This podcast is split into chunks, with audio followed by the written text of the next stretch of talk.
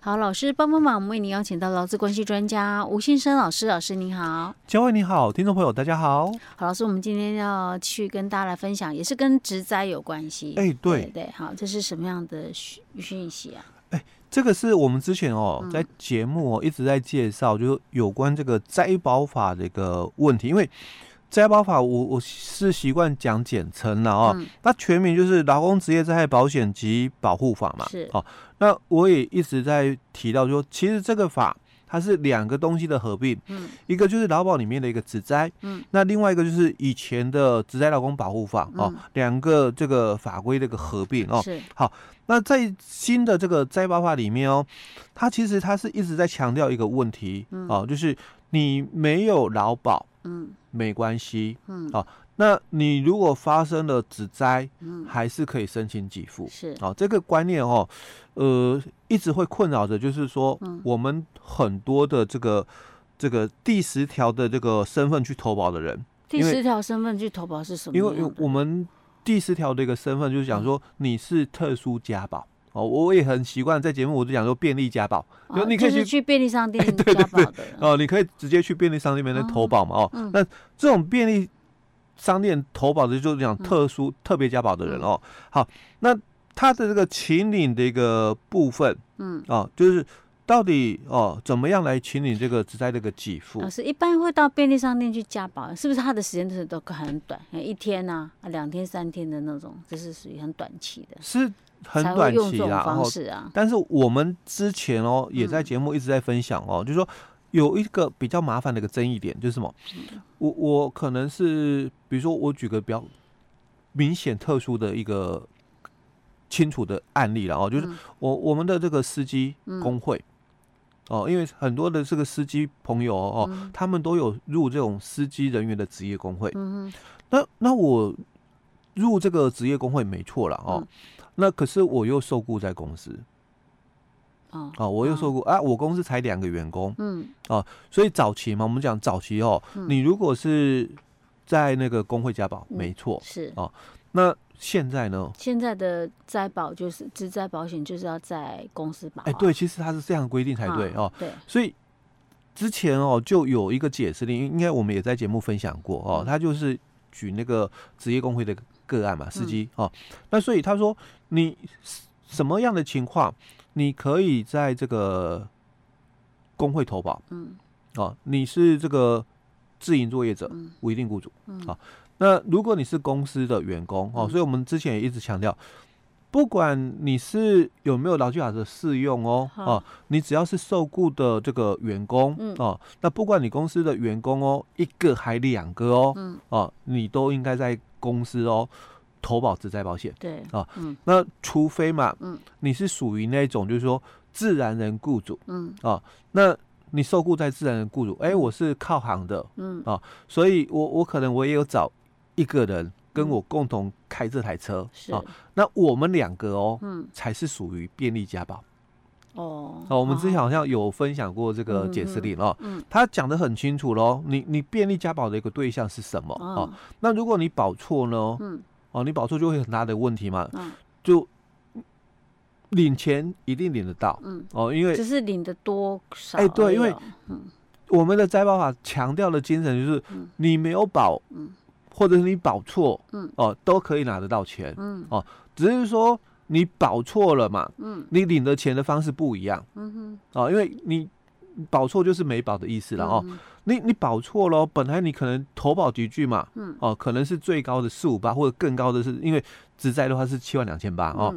你你可能是保的很高的一个集聚，嗯，可是因为你保错了。嗯啊，所以我只能按照嘛，你你自己的举证证明。嗯如果你没有办法举证你的所得嘛，薪嗯资所得，那我就是劳保局嘛，我就是按照你的这个，就是按照我们的基本工资嗯啊去做那个最低的一个集聚嘛，啊嗯来做给付。是，那如果你证明出来你的所得嗯啊是超过了我们的全体这个被保险人平均投保的一个薪资嘛，嗯那超过了哦我们就是以这个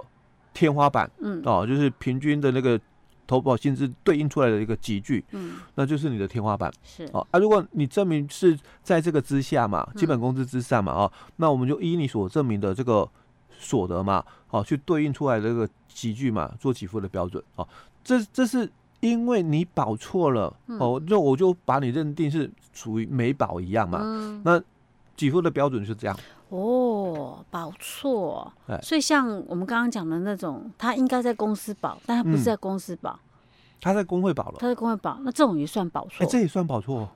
哦，哦，所以我们上次哦我们就有提到是这个哦，所以这个解释里面哦，它最嗯主要哦、也是在讲这一段了哦。那他就提到就是说，这我们的这个灾保法的第六条哦，跟第十三条的规定里面哦，都有提到，就是说你是年满十五岁以上哦，受雇在依法已办理这个登记的一个雇主的一个劳工哦，那你就应该以公司嘛为投保单位，嗯，参加我们的这个自保哦，嗯自灾保险哦。那你的保险效力就从你到职日开始哦，到离职日当当天就结束哦。那他又提到《灾保法》第十条第一项规定哦，第六条跟第九条规定以外的这个受雇者哈、哦，或是实际从事的这个劳动的劳动的一个人员哦，才可以由由雇主怎样哦，或者是本人哦办理什么便利家保。嗯，所以你应该是要在就是第十条的人呐、嗯你才是属于那个便利家保的一个对象。呃所以说，老师，如果你今天是受雇于公司，这个比较没有问题，我们比较不会说发生保错的哎状况，对对对因为很明显嘛，就是公司就是嗯哦公司保，对，你就在公司司保了，这没有问题。那就是你刚刚讲第十条的这一个便利加保哎、的对我我人自己跑到那个便利商店帮员工投保，哎哦、嗯这样嗯不对，哎、而且主管机关哦，他也发现了，就是有很多的这个雇主嘛，嗯会用这种方式嘛，啊，哦，就是哎、我我就直接哦用用这种便利家保，我帮你嗯保职灾，所以我帮你保职灾就好了，我也嗯没有其他的哦，哦哦，劳保我也没有哦，啊，那然个后六趴趴也也没没有，有健健保保我也没没有，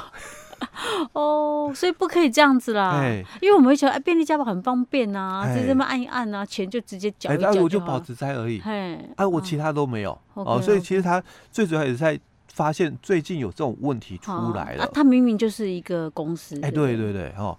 好，所以第哦二段他就又提到，他说嗯为了落实哦职保哦分担这个雇主职灾补偿责任哦，嗯所以自然人雇主会强调是自然人雇主哦，那你才是依照就是说灾保法第十条的规定哦来帮你自己或者是帮你所雇佣的人哦来参加这个职灾保险哦，嗯那。他也说了，应以执行该雇主所交付职务哦，而遭遇的职业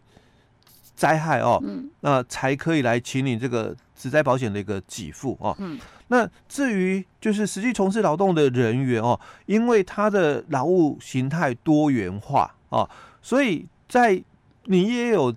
便利加保哦或或者是你也有就是公司工会投保的一个情况下嘛哦，嗯所以到底哦，嗯，你你的这个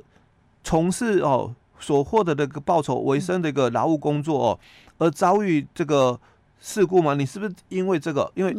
哦，老师讲的意思，比如说今天我可能在工会加保，对但是我可能临时也需要有那种做便利其加他保。的事情，对，那我这样到底要算哪一哎边的？对不对对对哦那哦那如果是所以这他就样子讲嘞，说依四十个案哦，哎有有劳保局的哦，依啊四十个案哦来认定啊，哦，因为这个常常有以前嗯因为像我们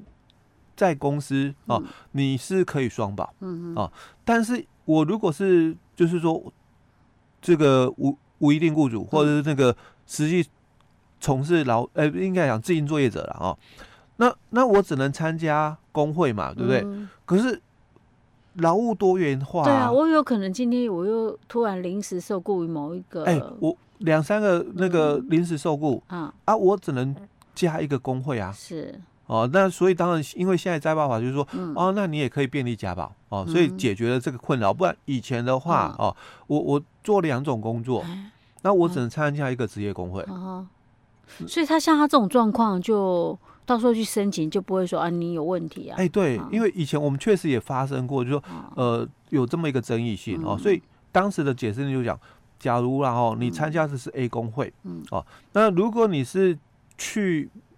另外一种 B 工作，嗯，哦，受伤了，所以算不算只在？可不可以申请只在给付？哦，呃，他说可以啊，好，哦，因为你只能参加一个工会对对哦。对，但是他说，如果你是去 B 的工作嗯场所路途受的伤，嗯，那能不能申请只在？他就说不行，因为必须是发生在什么劳动场所。哦，嘿，他他强调是这一段哦嗯，这、这个有点落差，嗯等一下我们再找时间好，哦来再解谈释这一下。块对，哦，OK OK，好好，嗯，那他又所以他后面这一段他就提到了，他说、嗯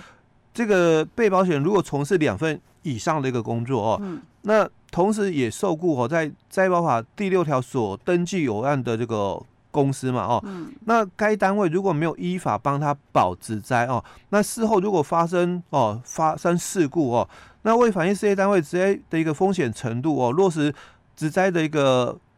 保费的一个机制哦，那应该以这个被保险人哦的一个这个身份哦来请你哦，那保险人哦就讲劳保局哦。就应该依照三十六条跟九十六条的规定哦，对前开违法的一个事业单位哦来做处罚。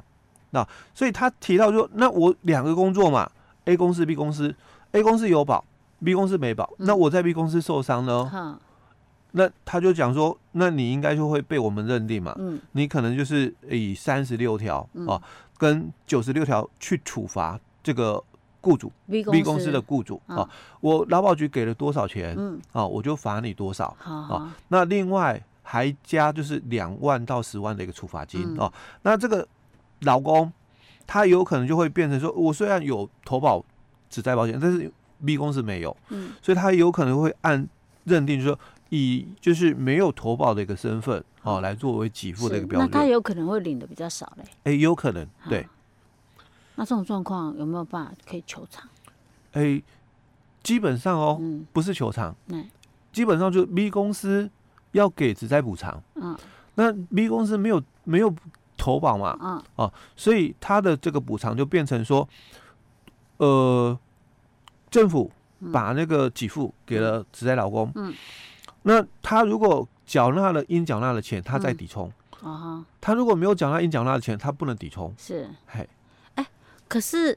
可问题是对老公来讲，我可能被认定是没有保的啊，那我就就钱领的比较少啦。其实不会，所以我们下、下一集哦我们再分享这一段。嗯哦，OK OK，、嗯哦，太好了，讲到钱眼睛都瞪大。OK，我们下一集再来讲喽。哦嗯，